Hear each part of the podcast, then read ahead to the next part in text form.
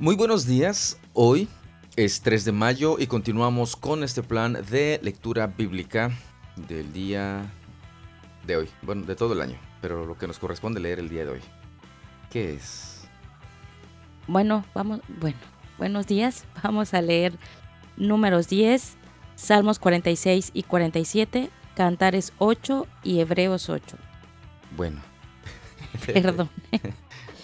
así como buenas, así como con hablan.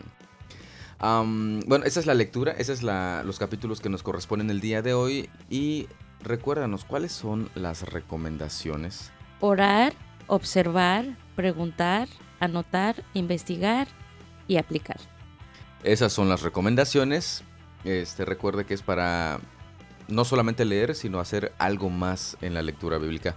Recuerde pedir la dirección de nuestro Dios. Y es por eso que ponemos al principio orar, porque solamente es por medio de Él, por medio de su, de su guía, de su Espíritu Santo, es que podremos entender lo que su palabra nos enseña. Y nuevamente siento que estoy así hablando como te lo dijo el chombo. ¿Verdad? Sí, un poquito. Los dos, hasta yo siento que estoy... Bueno, bueno, bueno. Bueno, no nos distraigamos más. ¿Listos? ¿Comenzamos? Café listos. Comenzamos. Números 10. El Señor le dijo a Moisés, Haz dos trompetas de plata labrada a martillo para convocar a la comunidad a reunirse y dar la señal de levantar el campamento. Al toque de ambas trompetas, todos deben reunirse ante ti a la entrada del tabernáculo. Pero si se toca solo una trompeta, entonces solo los líderes, los jefes de los clanes de Israel, tendrán que presentarse ante ti. Cuando hagas sonar la señal para continuar el viaje, las tribus acampadas en el lado oriental del tabernáculo levantarán el campamento y avanzarán. Cuando haga sonar la señal por segunda vez, las tribus acompañadas en el lado sur las seguirán. Haz sonar toques cortos como señal de ponerse en marcha. Pero cuando convoques al pueblo a asamblea, toca las trompetas de manera diferente. Únicamente los sacerdotes, los descendientes de Aarón, podrán tocar las trompetas. Esta es una ley perpetua para ustedes y tendrá que cumplirse de generación en generación. Cuando lleguen a su propia tierra y vayan a la guerra contra sus enemigos que los atacan, darán la alarma con las trompetas. Entonces el Señor su Dios los recordará y los rescatará de sus enemigos. También hagan sonar las trompetas en tiempos de alegría, en sus festivales anuales y al principio de cada mes. Además, toquen las trompetas cuando entreguen las ofrendas quemadas y las ofrendas de paz, las trompetas le recordarán a su Dios el pacto que hizo con ustedes. Yo soy el Señor su Dios. Durante el segundo año después que Israel saliera de Egipto, el día veinte del segundo mes, la nube se elevó del tabernáculo del pacto. Entonces los israelitas salieron del desierto de Sinaí y viajaron de un lugar a otro hasta que la nube se detuvo en el desierto de Parán. Cuando el pueblo salió por primera vez, Siguiendo las instrucciones que el Señor había dado por medio de Moisés, las tropas de Judá iban delante. Estas marchaban detrás de su estandarte, y su jefe era Naasón, hijo de Aminadab. Las siguieron las tropas de la tribu de Isaacar, dirigidas por Natanael, hijo de Suar, y también las tropas de la tribu de Zabulón, dirigidas por Eliab, hijo de Elón. Después se desarmó el tabernáculo, y las siguientes en ponerse en marcha fueron las divisiones gersonitas y meraritas de los levitas, llevando consigo el tabernáculo. Las tropas de Rubén fueron las próximas en salir y marchaban tras su estandarte. Su jefe era Elisur, hijo de Sedeur. La siguieron las tropas de la tribu de Simeón, dirigidas por Selumiel, hijo de Surisadai y también las tropas de la tribu de Gad, dirigidas por Eliasaf, hijo de Deuel. Luego salió la división coatita de los levitas, que llevaba consigo los objetos sagrados del tabernáculo. El tabernáculo debía estar ya instalado en su nueva ubicación antes de que ellos llegaran al próximo lugar de campamento. Las tropas de Efraín marcharon a continuación detrás de su estandarte. Su jefe era Elisama, hijo de Amiud, la siguieron las tropas de la tribu de Manasés, dirigidas por Gamaliel, hijo de Pedasur, y también las tropas de la tribu de Benjamín, dirigidas por Abidán, hijo de Gedeoni. Las últimas en salir fueron las tropas de Dan que marchaban tras su estandarte, a la retaguardia de todos los campamentos tribales. Su jefe era Aieser, hijo de Amisadai. Se le unieron las tropas de la tribu de Aser, dirigidas por Pagiel, hijo de Ocrán, y también las tropas de la tribu de Neftalí, dirigidas por Aira, hijo de Enán. En ese orden marchaban los israelitas, división por división. Un día Moisés le dijo a su cuñado Obab, hijo de Reuel, el madianita, Vamos en camino al lugar que el Señor nos prometió, porque Él nos dijo, Yo les daré a ustedes. Ven con nosotros y te trataremos bien, porque el Señor ha prometido maravillosas bendiciones para Israel. No, no iré, respondió Obab.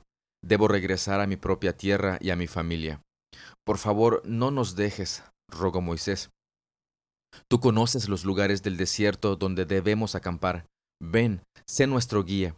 Si vienes con nosotros, te compartiremos contigo todas las bendiciones que el Señor nos dará. Así que después de salir del monte del Señor, marcharon por tres días, y el arca del pacto del Señor iba delante de ellos para indicarles dónde detenerse y descansar. Cada día, mientras continuaban su viaje, la nube del Señor se mantenía en el aire sobre ellos. Siempre que el arca salía, Moisés gritaba, Levántate, oh Señor, y que se dispersen tus enemigos, que huyan ante ti. Y cuando el arca se ponía en tierra, Moisés decía, Vuelve, oh Señor, a los incontables millares de Israel. Solamente quiero mencionar en este capítulo aquello de las trompetas. Fíjese que son dos trompetas de plata labradas a martillo y servían para convocar a la comunidad a reunirse y dar la señal de levantar el campamento para, para moverse. Este, entre otras este, funciones que tenía la trompeta cuando iban a la guerra para atacar, para que se movieran, etcétera, etcétera. Y es importante que tengamos esto en cuenta. ¿Por qué? Porque cuando lleguemos al libro de Apocalipsis vamos a ver las famosas trompetas del Apocalipsis. Y como ya mencioné en algún episodio anterior, a veces se espera el sonido real y literal de una trompeta, pero no. Cuando nos avisa o nos dice en Apocalipsis de esta trompeta, pues simplemente nos está diciendo que estemos alerta cuando veamos todo lo que sucede de acuerdo a cada trompeta. No es que usted esté esperando una trompeta, literalmente. Y si usted está esperando una trompeta literalmente, se va a quedar esperando siempre. Porque las señales ya han sido dadas, o sea, las trompetas ya han estado sonando desde hace mucho tiempo. Salmo 46 Dios es nuestro refugio y nuestra fuerza. Siempre está dispuesto a ayudar en tiempos de dificultad. Por lo tanto, no temeremos cuando vengan terremotos y las montañas se derrumben en el mar, que rujan los océanos y hagan espuma, que tiemblen las montañas mientras suben las aguas. Un río trae gozo a la ciudad de nuestro Dios, el hogar sagrado del Altísimo. Dios habita en esa ciudad, no puede ser destruida. En cuanto despunte el día, Dios la protegerá. Las naciones se encuentran en un caos y los reinos se desmoronan. La voz de Dios truena y la tierra se derrite. El Señor de los ejércitos celestiales está entre nosotros. El Dios de Israel es nuestra fortaleza. Vengan, vean las obras gloriosas del Señor. Miren cómo trae destrucción sobre el mundo. Él hace cesar las guerras en toda la tierra, quiebra el arco y rompe la lanza, y quema con fuego los escudos. Quédense quietos y sepan que yo soy Dios. Toda nación me honrará, seré honrado en el mundo entero. El Señor de los ejércitos celestiales está entre nosotros. El Dios de Israel es nuestra fortaleza. Este salmo hace una declaración bastante importante, que Dios es nuestro refugio, nuestra fuerza, como dice creo que en la versión, la traducción de la Reina Valera 60, Dios, es nuestro amparo y nuestra fortaleza, nuestro pronto auxilio en la tribulación. Y es eso, una realidad. Fíjense que a partir del versículo 2 dice, pues puede venir lo que sea, Pero nosotros no vamos a temer, ¿por qué? Porque Dios es nuestro amparo y nuestra fortaleza, Dios es nuestro refugio y nuestra fuerza. Él siempre está dispuesto a ayudarnos en tiempos de dificultad. Salmo 47. Vengan todos, aplaudan, griten alegres alabanzas a Dios, pues el Señor Altísimo es imponente, es el gran Rey de toda la tierra. Él subyuga a las naciones frente a nosotros, pone a nuestros enemigos bajo nuestros pies. Escogió la tierra prometida como nuestra herencia y posesión, el orgullo de los descendientes de Jacob, a quienes ama. Dios descendió con un grito poderoso, el Señor ha descendido al estruendo de las trompetas. Canten alabanzas a Dios, canten alabanzas, canten alabanzas a nuestro Rey, canten alabanzas. Pues Dios es el Rey de toda la tierra, alábenlo con un salmo. Dios reina sobre las naciones, sentado en su santo trono. Los gobernantes del mundo se han reunido con el pueblo del Dios de Abraham, pues todos los reyes de la tierra pertenecen a Dios. Él es exaltado en gran manera en todas partes. Pues con todo lo que significa que Él sea rey, en este salmo nos invita a cantarle alabanzas, a alabarle a Él por todo lo que es Él, por todo lo que Él ha hecho. Pero ¿qué significa alabar? Este, lo, lo relacionamos únicamente con ir al culto y cantar alabanzas. Pero alabar es prácticamente reconocer los atributos de alguien, de una persona, y darlos a conocer y hablar a esa persona reconociendo sus atributos. Entonces, para alabar a, nosotros, a nuestro Dios, pues necesitamos y debemos conocerle, quién realmente es. De esa manera estaríamos alabándole a Él así como Él merece que le alabemos.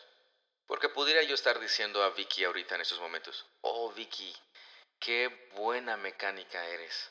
De verdad, cuando este, cambias una llanta al carro, cuando este, limpias el motor, cuando reparas todo lo que... Y entonces le estoy reconociendo todo eso. Pero, así como me está mirando justamente ahora, ella puede decirme, pero yo ni siquiera sé de mecánica.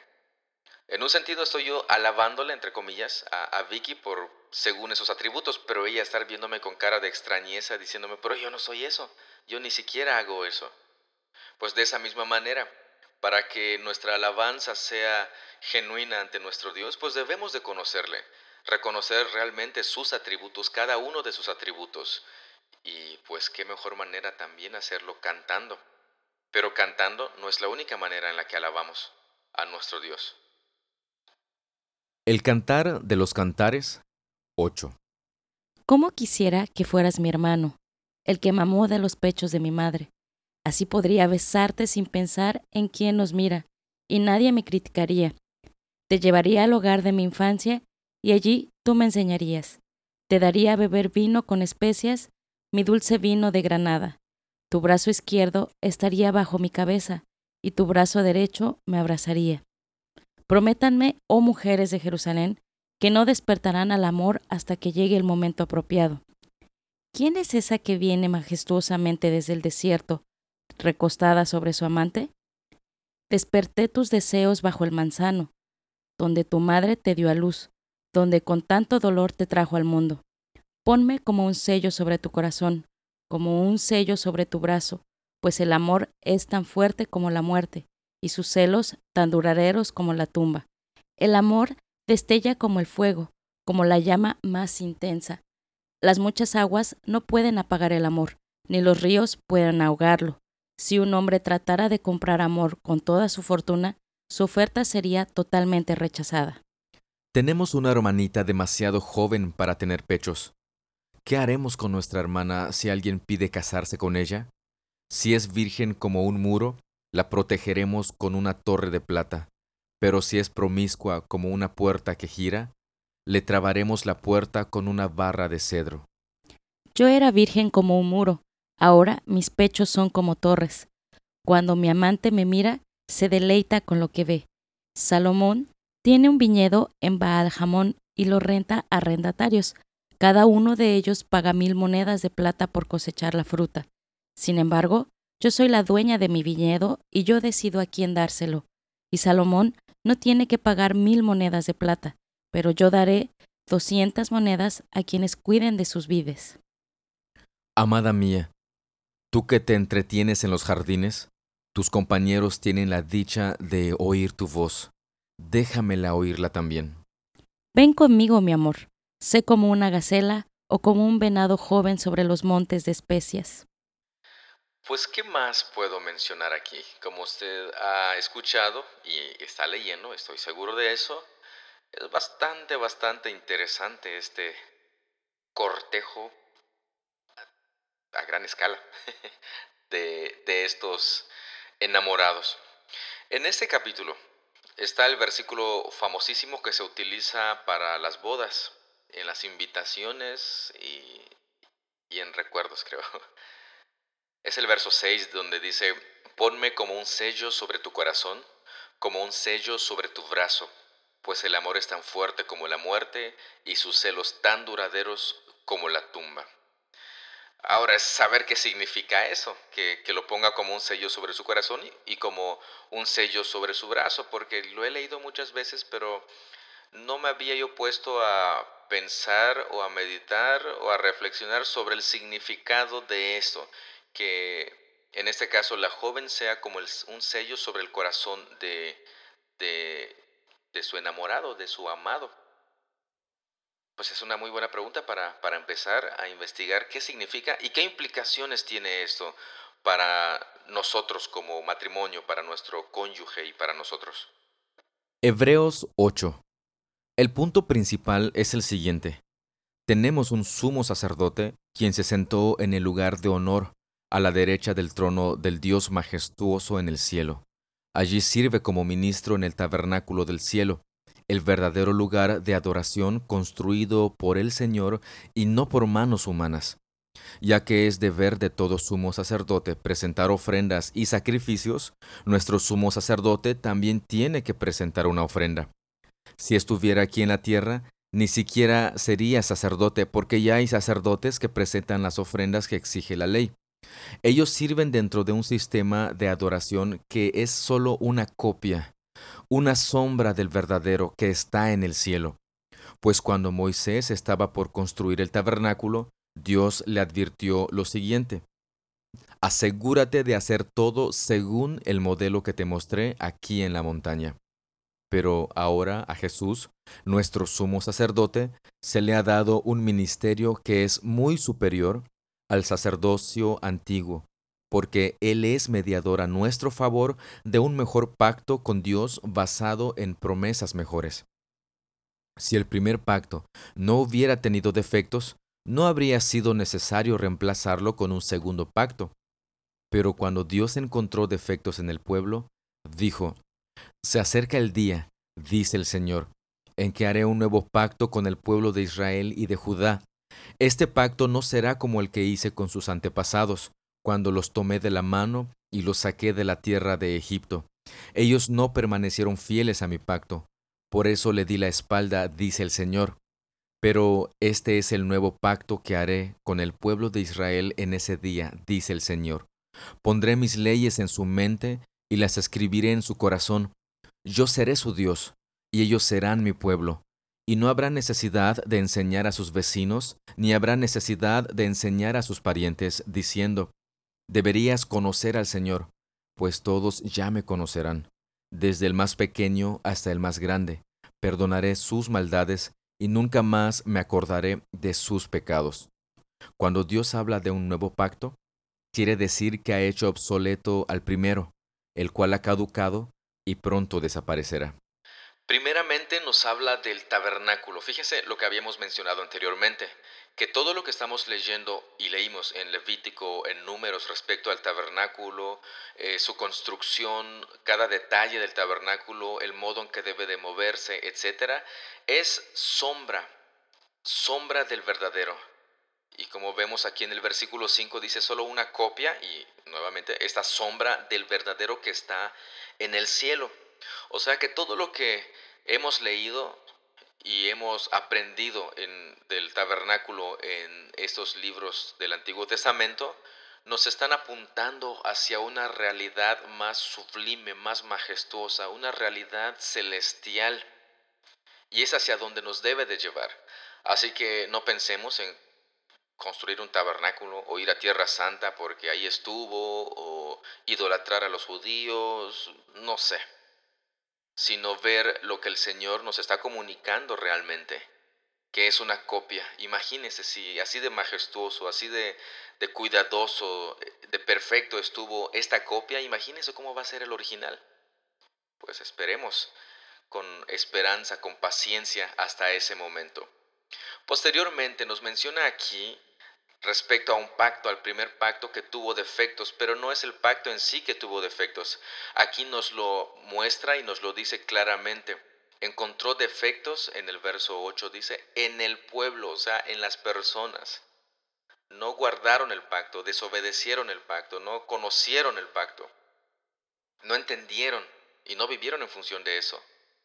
Y el Señor en su gracia, en su misericordia, lo que hace es este nuevo pacto y es de llamarse mucho la atención porque en el versículo 10 dice, pero este es el nuevo pacto que haré con el pueblo de Israel en ese día, dice el Señor. Aquí podemos preguntarnos, ¿a qué día se está refiriendo? Y continúa la lectura diciendo, pondré mis leyes en su mente y las escribiré en su corazón. Yo seré su Dios y ellos serán mi pueblo. O sea que, como hijos de Dios, tenemos las leyes de Dios en nuestra mente, escritas en nuestro corazón. Y esto es ese nuevo pacto que el Señor ha hecho. Un pacto eterno, un nuevo pacto en el cual, pues, si usted es hijo de Dios, es beneficiario. Si usted es creyente, está disfrutando de este pacto. Pues ya terminamos, Vixi, el día de hoy. Ya terminamos la lectura. Y este, pues ya no vas a sufrir más porque ya se acabó el cantar de los cantares. sí. no me voy a poner nerviosa. Pero, pero, pero. Ni te estaba viendo, estaba yo viendo aquí mis super notas. Pero estaba escuchándote. Exageroteas. Eh, ¿Algo que nos quieras comentar de, de, esta, de la lectura del día de hoy? El versículo 13 de Hebreos dice, cuando Dios habla de un nuevo pacto, quiere decir que ha hecho obsoleto al primero, el cual ha caducado y pronto desaparecerá. Como el pacto nuevo ha, venido a suplantar ese pacto viejo y que este pacto no ha caducado, es vigente y que, que sigue permaneciendo. Aparte de que creo que encierra todo lo que es el Evangelio, ¿no? Cristo viene, muere y aparte al principio del 8 dice, está sentado a, la diestra del Padre y está en el lugar principal que es el sumo sacerdote, ¿no? Entonces es como que todo un completo. El pacto sigue vigente y es Cristo el que está reinando. Exacto, pero no es suplantar al siguiente pacto, sino sustituir. Ah. Sustituir al pacto, al pacto primero. Y es bastante cierto, bastante cierto esto que, que tú mencionas, como el Señor, como Dios hace esto en nuevo por misericordia, porque, porque si él siguiera las pautas del pacto anterior, híjole, todos merecíamos morir. Hemos quebrantado su ley, hemos quebrantado ese pacto y pues merecíamos morir, pero lo que hace él es este nuevo pacto, ya no escrito en piedra, sino ahora escrito en corazones. Ahora no creo que tengamos, bueno, espero que no tengamos corazones de piedra, porque si no también estaría escrito en, en, piedra. Pero, pero fíjate lo, interesante, pues lo va a poner en nuestras mentes y en nuestros corazones. De modo que nadie va a tener excusa. De que diga, es que yo no sabía. No, incluso ayer en Colosenses estábamos, este, en, en el sermón de, de ayer estábamos viendo precisamente eso, que no hay excusa de absolutamente nadie de decir es que yo no sabía porque por naturaleza hacemos las cosas de la ley. ¿Por qué? Porque Dios lo ha puesto en nuestra mente, en nuestro corazón. Y no quiere decir que porque yo hago cosas buenas, pues soy hijo de Dios o soy creyente. No, definitivamente no. Hasta Satanás hace cosas buenas con tal de engañar a, a las personas. Pero alegrémonos de este, de este pacto hecho por nuestro Señor Jesucristo con su sangre y en este caso, con este pacto, nosotros estamos como si ya lo cumpliéramos de manera perfecta. Y obviamente sabemos que no lo cumplimos de manera perfecta, pero ante el Señor estamos, estamos puros, estamos sin mancha. ¿Por qué? Porque nuestro Señor Jesucristo nos justificó, puso su justicia en nosotros, de modo que pues Él cumplió por nuestra parte este, todos lo, los requerimientos de este pacto de la ley y así podemos entrar confiadamente ante el trono de la gracia de nuestro Dios para alcanzar oportuno socorro, misericordia y oportuno socorro. Este ya me extendí un poquito más. ¿Qué, qué más, Vichy? Nada más, nada más eh, claro tú lo, lo pusiste a mi idea que está todavía más compacta. Todavía me falta. vamos a ir avanzando. Ya, acuérdate que te toca a ti, este, ¿qué te tocaba? Comentar, nada, nada. ya se me había olvidado. pues de esta manera concluimos el día de hoy.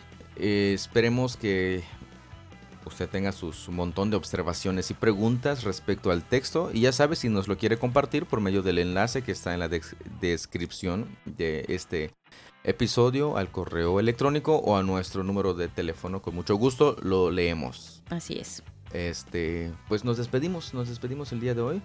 Muchas gracias por su tiempo, muchas, muchas gracias por su atención. Dios los bendiga y nos escuchamos el día de mañana. Hasta mañana. Hasta luego.